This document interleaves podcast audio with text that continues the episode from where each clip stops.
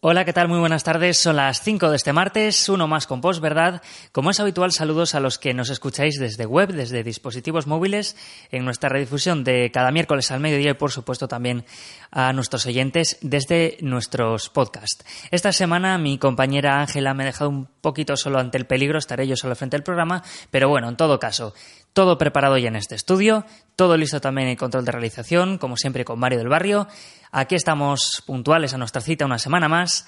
Arranca posverdad.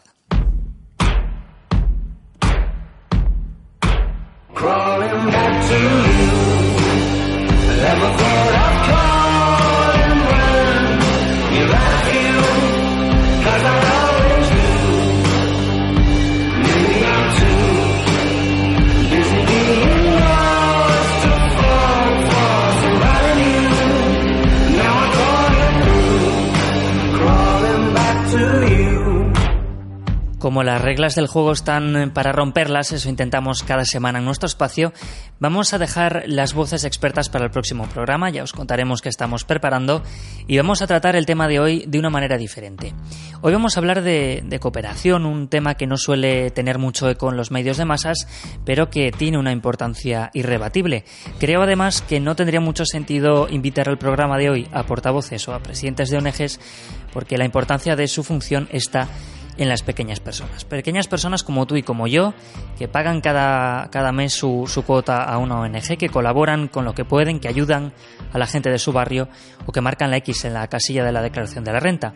Pero también están las personas que deciden ayudar sobre el terreno en casos de ayuda internacional. Hoy tendremos a uno de esos casos aquí acompañándonos en nuestro estudio. Pero bueno, antes de la conversación, como siempre, los datos.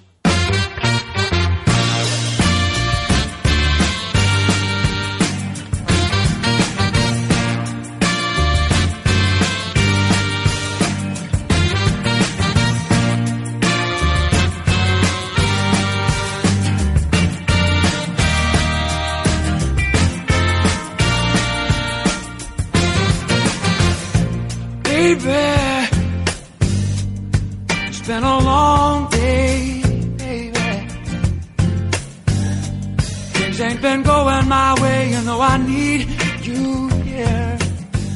Hace cerca de un año el gobierno de Cantabria anunciaba que durante 2016 la partida destinada a cooperación al desarrollo aumentaría por encima de los 900.000 euros y hace alrededor de un año y medio se aprobaba en el Parlamento de nuestra comunidad el Plan de Atención y Acogida de Refugiados, un proyecto que contaba con el apoyo de Cruz Roja o la Federación de Municipios de Cantabria, entre otros.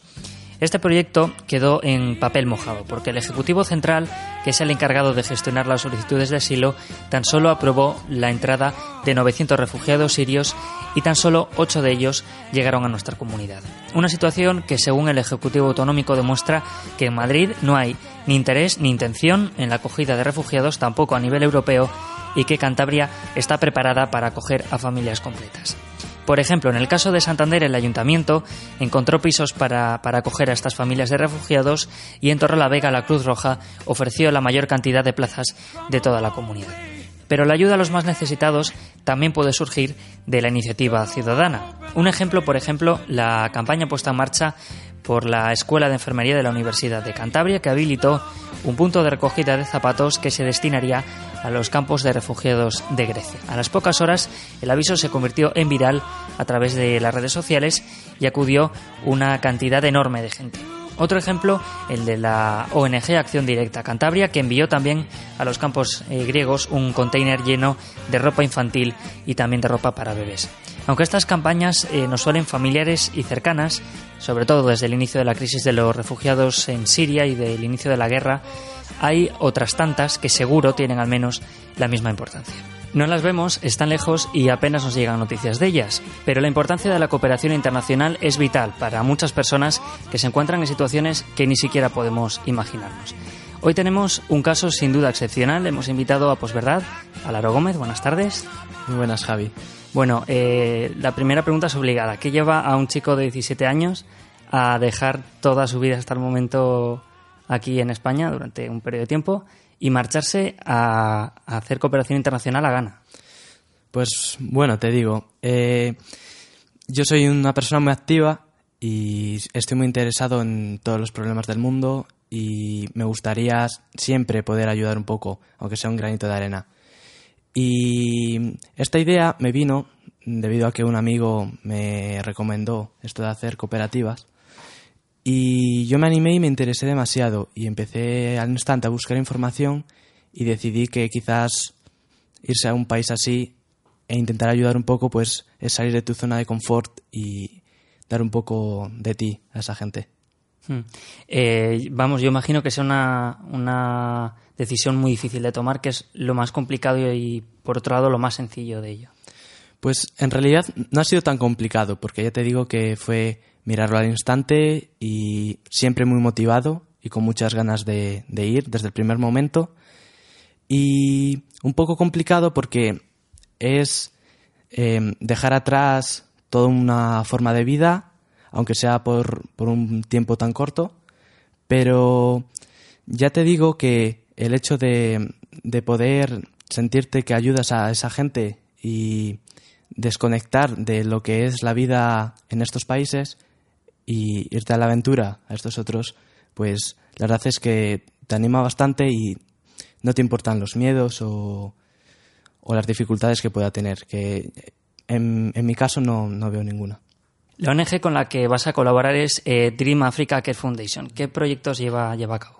Pues esta ONG tiene muchísimos proyectos, entre, bueno, algunos de ellos son eh, ayuda a niños en orfanatos, en escuelas, incluso tiene también cooperantes en hospitales y centros de salud, incluso puedes ir a ayudar allí a, esta ONG em, en actividades deportivas con los niños o incluso de moda, y bueno, sobre todo se centran en, educar a, a, los niños pequeños e incluso eh, construcción de viviendas, porque como te puedes imaginar, las infraestructuras allí. Eh, ¿cómo, ¿cómo, llegaste a saber de, de Dream Africa? Pues eh, la verdad, yo quería ir a, a, África, a cualquier país, a ayudar. Y lo que hice fue buscar muchas ONGs en Internet y esta fue la que más me llamó la atención por eso, por, por la cantidad de proyectos y porque Ghana, eh, estuve buscando luego información y me pareció un país muy interesante y que y muy olvidado también. Y tiene mucha cultura y, quiero aprender también un poco de ello. Así que pues me gustó el hecho de que esta ONG no quisiera ganar dinero de poder ayudar a los demás, sino que únicamente su, su, su único objetivo es hacer la vida de estas personas pues un poco mejor. Y entonces eh, eso me, gustó bastante. ¿En qué va a consistir tu, trabajo ahí? Pues, eh, como ya te he dicho, hay muchos proyectos, pero yo me voy a centrar en dos, que va a ser el de estar con los niños en, el orfanato, incluso eh, dar algunas clases en inglés a los niños pequeños y hacer actividades, pues estar acompañándoles todo el rato, ayudarles con las tareas, jugar con ellos, de todo, acompañarles, ser como un canguro de ellos constantemente.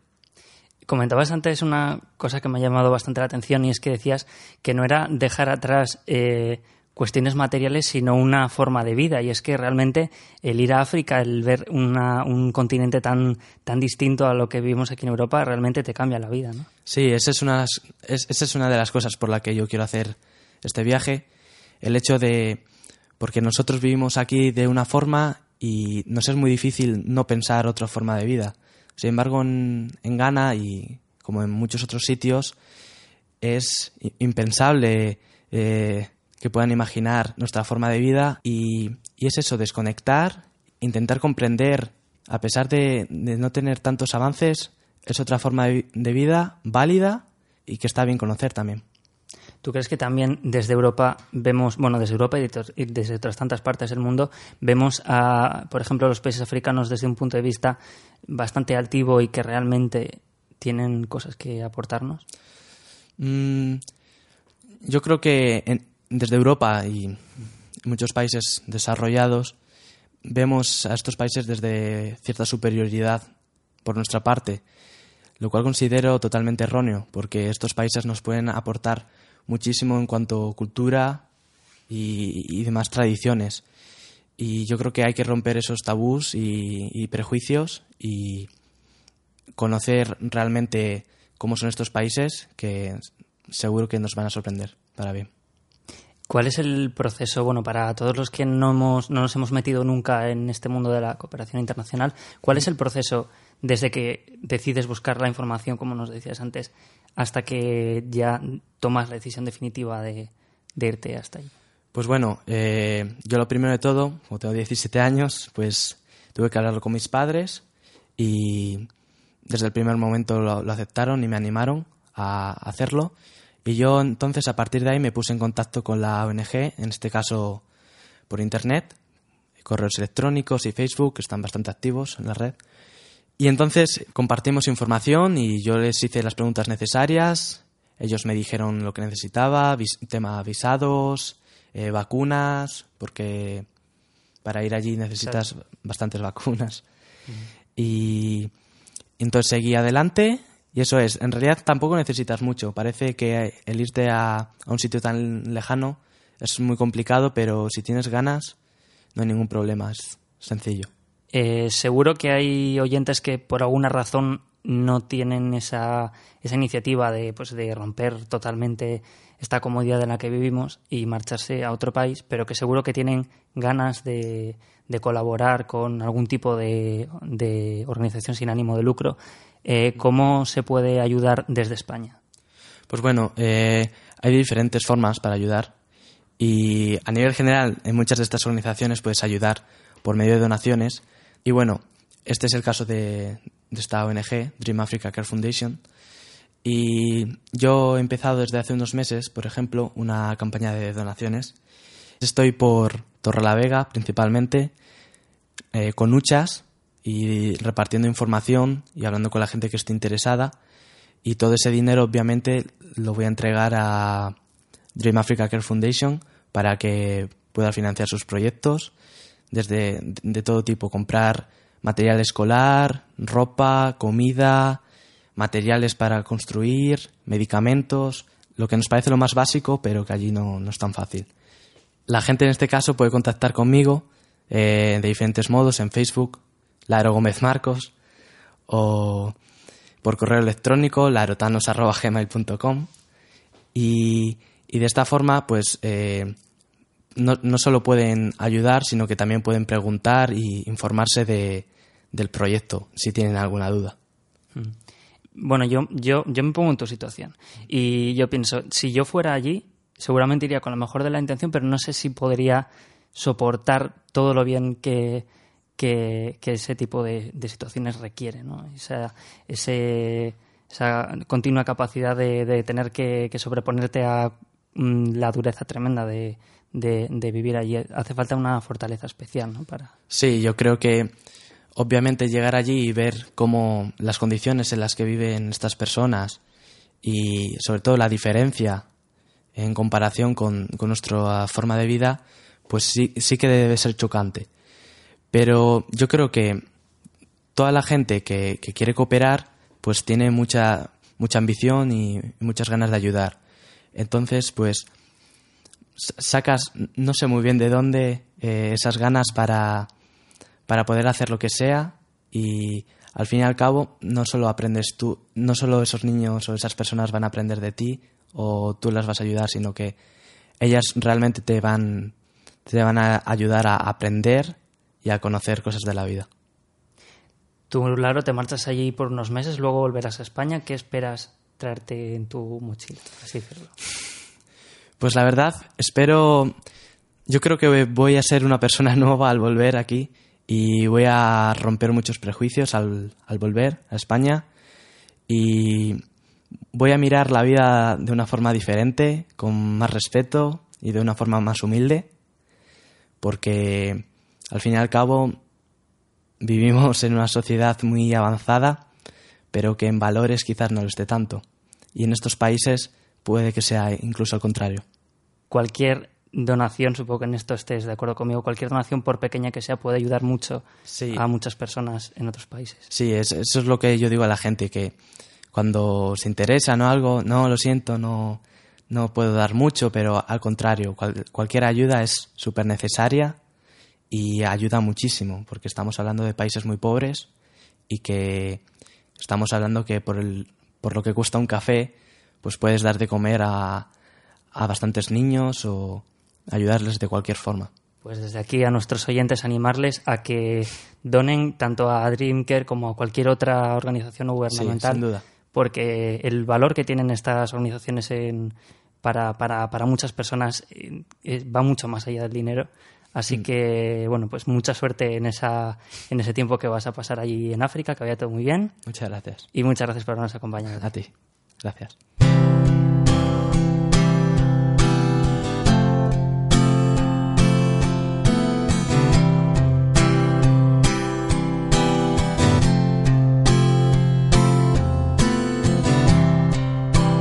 Imagine there's no heaven. Easy if you try.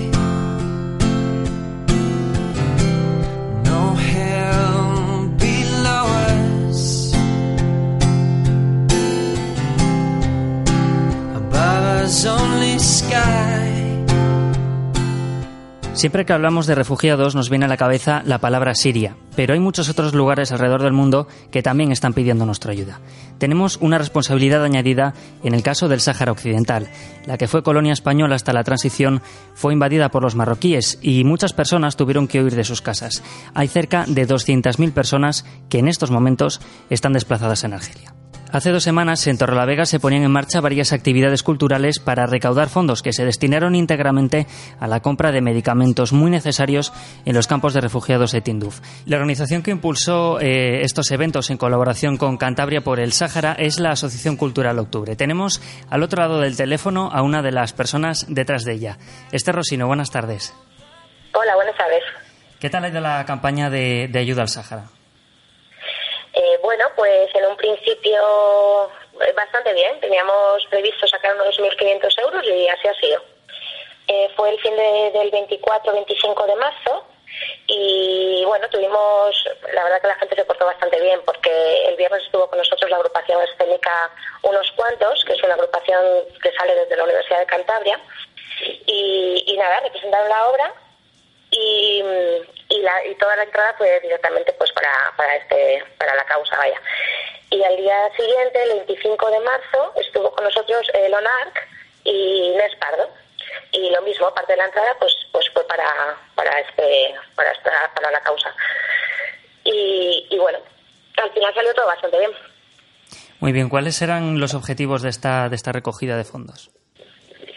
Pues la recaudación era destinada a, comprar principalmente material sanitario y, bueno, también alimentos envasados, ya que, que la semana que viene, el 13 de abril, pues eh, sale un, vuelo desde Santander hasta los hasta los campos de refugiados en Tinduf, en Argelia. Y el vuelo, pues eso es para llevar pues material humanitario y demás. Lo que Octubre nos demuestra con este tipo de, acti- de actividades es que detrás de una obra de teatro o de un concierto puede haber ayuda para, para mucha gente, ¿verdad? Sí, sin duda. Siempre hay que aportar un poquillo y intentar, ya que, bueno, intentar sacar, pues, hacer, aunque sea poquito, pero intentar aportar, aportar algo. Comentábamos antes que cualquier tipo de ayuda, por pequeña que sea, puede tener un gran efecto en, en las personas que lo necesitan, ¿verdad? Sin duda. Eh, además, eh, pues, eh, pues en este caso, pat- material sanitario, pues es bastante importante, ¿no? Que la gente allí, pues no pueda, no pueda adquirir medicamentos o, material quirúrgico, pues, pues hombre, es bastante lamentable. Entonces, si podemos echar una mano en eso, pues, pues no hay duda que, lo haremos. Muchos de nuestros oyentes son de Santander, los de Torrelavega seguro que, conocen la, la Asociación Cultural Octubre. Para los que no, ¿podrías resumirnos un poquito en qué, en qué consiste esa labor que, que lleváis a cabo? Bueno, pues es una asociación cultural, llevamos unos cinco años, haremos este año, y, el propósito, pues bueno, es llenar un poquito pues esa carencia que vemos que, que fuera de, la cultura oficial, pues pues vemos que no que no que no llega, ¿no? Que no hay y, y eso, pues intentar hacer eventos culturales de todo tipo, hacemos conciertos, teatro, charlas, exposiciones, instalaciones artísticas, bueno, intentamos hacer un poco de todo, pues pues para para todo el mundo. Pues muy bien, Esther Rosino, eh, de la Asociación Cultural Octubre, muchas gracias por habernos acompañado en una radio. Muy bien, Javi, gracias.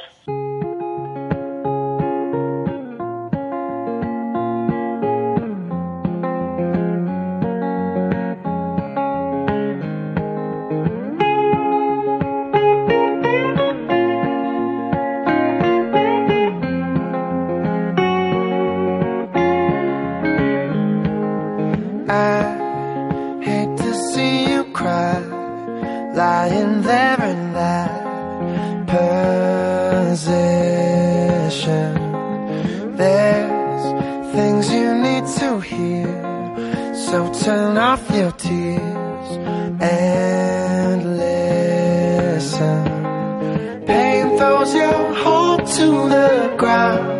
Por mucho que nos engañemos pensando que los grandes males del mundo no están a nuestro alcance, la verdad es que sí que tenemos el poder de cambiar las cosas. Siempre se dice que es muy difícil acabar con las desigualdades, que qué bien atado está todo para que unos pocos se beneficien. Sí, es cierto, pero existen dos maneras de huir de ese consuelo de tontos y de llevar las cosas por otro camino. El primero, obviamente, la colaboración directa. Hay cientos de organizaciones en nuestra comunidad que están poniendo su granito de arena en cuestiones de cooperación internacional y que están a la puerta de nuestras casas. Y con muy poco dinero y sobre todo con muchas ganas de ayudar, las cosas pueden funcionar. El otro camino para cambiar las cosas se abre cada cuatro años. Todos como ciudadanos pagamos impuestos y votamos en las elecciones. Aunque eso a muchos os suene lejos, cada vez que cenéis con vuestros amigos, que os tomáis un café en vuestras casas o que cogéis el tren o el autobús, estáis pagando impuestos al Estado. Ese dinero existe y ese dinero se está destinando a pagar lo que no nos corresponde y al mismo tiempo se está recortando en becas, en pensiones, en atención a la dependencia, en sanidad y en todo tipo de derechos sociales. Pero también con la excusa de que no hay dinero, se han recortado las partidas para cooperación internacional en un 70% desde el año 2011. Nuestros móviles, nuestra ropa e incluso nuestra alimentación está suponiendo el sufrimiento para una parte importante de nuestro planeta. No pretendo que volvamos a las cavernas, pero al menos seamos conscientes de que esas personas pueden ser ayudadas si hubiera intención de hacerlo.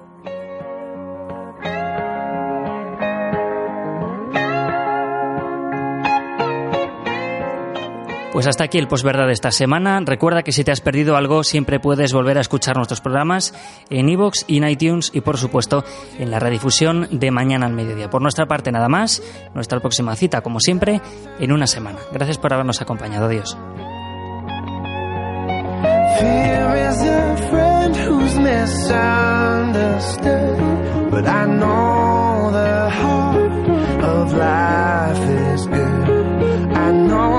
good.